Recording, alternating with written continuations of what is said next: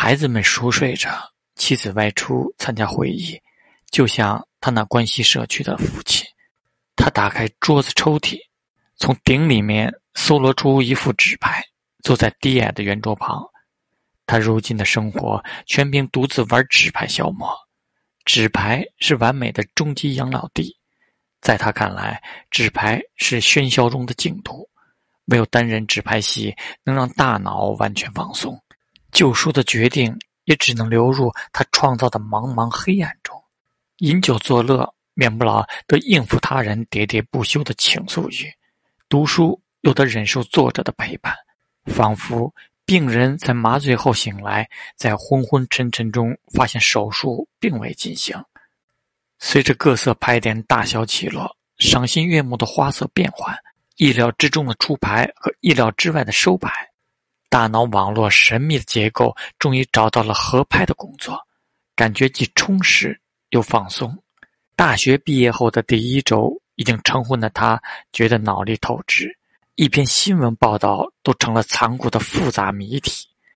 他夜复一夜地就着福蒙特家中旧厨房桌上的煤油灯玩纸牌。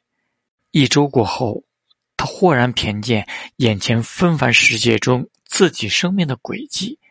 一条连接当晚和生命终结的直线，而他的旅程已经开始。那个星期，他回忆起小时候母亲在餐厅的彩色玻璃吊灯下玩纸牌，母亲外出为社区做义工，留下母子俩作为独子。他隐约觉得自己位于萦绕全家的哀伤的中心。他惧怕母亲的沉默和威严爬行的纸牌，央求母亲停手，只要不玩纸牌、讲故事、去厨房烤切片面包、上床睡觉都行。再玩最后一局，母亲会说，面庞在头顶吊灯的阴影里棱角分明，然后他会开始角色扮演，把空荡荡的房间装满各色幽灵。仿佛是要补充由于种种原因没能给他带来兄弟姐妹。疲劳的赌徒悉数下注，他轻柔地低沉独白道：“夜已深，人群散尽，孑然一人。他的房子、车、游艇、珠宝、性命，都压到最后一注牌上。不要，妈妈，不要！”他嚎啕大哭。母亲抬头微笑。就像漫长旅途后惊喜的重逢，他感到他在想：这孩子是谁？房屋仿佛被掀开，露出深邃的夜空。现在他知道，那是母亲烦心事多，寻常凡事日积月累。他还依稀记得，虽然当时想立刻从记忆中抹除，母亲曾经问他是否愿意和他离家去遥远的地方。去阳光明媚的西南开辟新生活，不，他肯定是这么回答的：“妈妈，不要。”他爱自己的父亲，这种爱源于我们意识深处的静默和蒙昧。那最后的可能性，第二次洗礼，离开父亲会把他过早地抛进黑暗的深潭。母亲也觉得时机不够成熟，最后。他只是让全家搬到不远的一个农场。他在孤独中长大，一有机会就离家闯荡。如今父母仍在农场生活，两人间上演着近乎喜剧的家庭剧，其亲密又不合拍的专业性令人信服。儿时的他把恐惧的力量硬生生地强加在父母身上。从这个角度看，他是父母的监护人。是他们的父亲。现在他身为人父，真奇怪。他边想边把黑酒放在红石下面。人们竭尽一生跟父母作对，为了逃避农场，他年纪轻轻就成家，却很快生了几个孩子，再也无法摆脱家庭的羁绊。而且他也不希望孩子们经受孤独带来的责任和恐惧。他想知道。孩子们是否像他那样爱自己的父亲？如果离开自己，他们眼中的夜空将呈现何种深邃？他已经在某种程度上被隔阂了，排除在孩子们组成的俱乐部之外。他们有组织的喧闹让他难以接近，他留在孩子脸庞上的痕迹让他不由得怀疑是否挥霍了自己的身份。他慢慢意识到，孩子不是父母的造物，而是过客。他们受邀到尘世走一遭，但音容笑貌早就在其他什么神秘房间里落定。他们可以预见的悲哀和恐惧，以及。可能残缺的形骸，早在不知不觉中已确定的可以管理的财务和法律问题绑定。无论如何困难复杂，只要有解决办法，就算不上真正的问题。红四盖上黑五，夜复一夜，他卧榻难眠，不断回味必将面对的尴尬、排挤、失望、谴责、说教和恳求。他让这些不可能成为可能，最后他把问题抽丝剥茧，露出雪白的两极：两个女人。妻子美艳动人，浅色的睫毛，一头秀发，若是刚刚洗过，会焕发红色的光彩；情人黑白分明，宛若水墨的画卷，苍白的乳房，电镀般丝滑。和深色乳头乳晕造成的反差令他惊异。夏天他晒得黝黑，妻子则是一脸斑雀。妻子心思缜密，情人受苦，阅历比他丰富。两人的对立没那么简单。妻子在高级学校念版画专业，磨练出看似普通却常常难以辨认的笔迹。情人。速记式的潦草写体，却总是清晰易懂。哪怕在描述恐怖心理时，进入妻子身体时，一片威严潮湿的虚空向他敞开。相反，诗人干涩紧绷，以致最初的抽插颇为疼痛。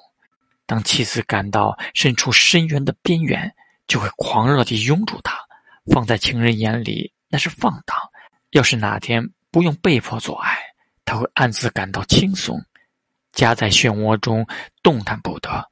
他受够了女人的尖叫的声音和样子，情人会放声痛哭，面孔倏地融化，嘴夸张的变形，怪异地弓起身子，猛地靠在他身上，眼泪无休无止浸湿他的喉咙。妻子哭泣时，如同一尊超自然神像。泪水滑落凝固的面颊，悄无声息，以至夜里，他还得问躺在身边的妻子：“你是在哭吗？”反反复复，来来回回，他的心就像疼痛的拳头在两人之间震荡，两极越是靠近，摇摆就愈发猛烈。到了二选一的时候了，他把两人拉近，让妻子知道情人。让情人知道妻子心里有数，借此希望两人会融合起来，最好融为一体，不需要任何抉择，或者让他俩协商出结果也行。他打错了算盘，尽管他让双方进到怀里的一个能闻出另一人的香水结果是两个女人都恼羞成怒，露出一张 K，无处可放。怎么可能平衡双方的要求和权利？清单完全是一边倒，谨慎、体面、怜悯，没一个叫人省心的。属于他孩子的监护人和家庭，也是将会失去的。他会失去深爱着温馨的居民区，不再有夏日里在种了生菜和西红柿的小院里挠痒。前往冰棍店的路上，女儿。不会再用小手抓紧它，还有家里经年累月堆积的书籍、版画、唱片和家具，塞满木工工具的地下室，摆放旧杂志的阁楼。他绝不会抛弃子女和爱人，那个给了他青春、从没抱怨吵架的女人。一旦这么做，就得抛弃他对自我的认识。他的父母。就是为了他维持着婚姻，直线一旦崩断，就再也直不起来。另一面是虚无，亦或是几乎虚无，空留一片呐喊，一种从未听过的对他的呼唤。毫无疑问，他转瞬即逝，但生命何尝不是？他只带来悲痛，让他不容置疑，不断消磨地意识到自己仅仅作为男人存在，有他就快乐，稍微远离就更加幸福。但即使相拥在一起，皮肤却渴求分离。古怪的玻璃拉门将两人隔开，透明的手肘和冰冷坚硬的表面，他想撑起了所谓道德的结构。疲惫的赌徒悉数下注，这局牌明显玩不下去。不祥的红色贯穿七列，几乎堵住所有退路。K 无处放置，埋在废牌下面。有个 A 去向不明，手里余牌所剩无几。把牌扇形排开，发现只留三张。翻开最上面一张，黑桃八，放在红酒下面。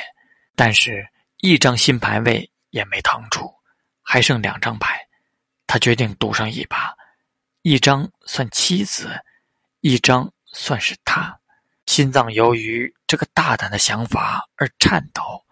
过去几个月中，他学会聆听心声，他从未感受到这个混沌的器官具有如此积极的意念。幽会的中途，心脏就像只大鸟抵住了喉咙。仿佛要挣脱牢笼。夜里，当他躺下希望入睡时，心脏在胸腔中翻转腾挪，就像用沃林布兰德牌冰刀捣碎冰块。他翻开第一张，仿佛感觉身陷高空向下俯视。方便时，代表妻子，不错的一张牌。恐惧袭来，他盯着最后一张牌背面的蜘蛛网图案。胸中澎湃的轰鸣模糊了视线，他没有翻开最后一张牌，而是撕烂它，抛到一边。塑封的纸牌在断裂前就破碎了。他从一张碎片中分辨出，恰恰是那个消失的 A。无所谓了，作为现代男人，他即使独处，也不会疑神疑鬼。生命应该发自内心。既然决定了。他就麻木地坐着，等待悲痛将自己吞没。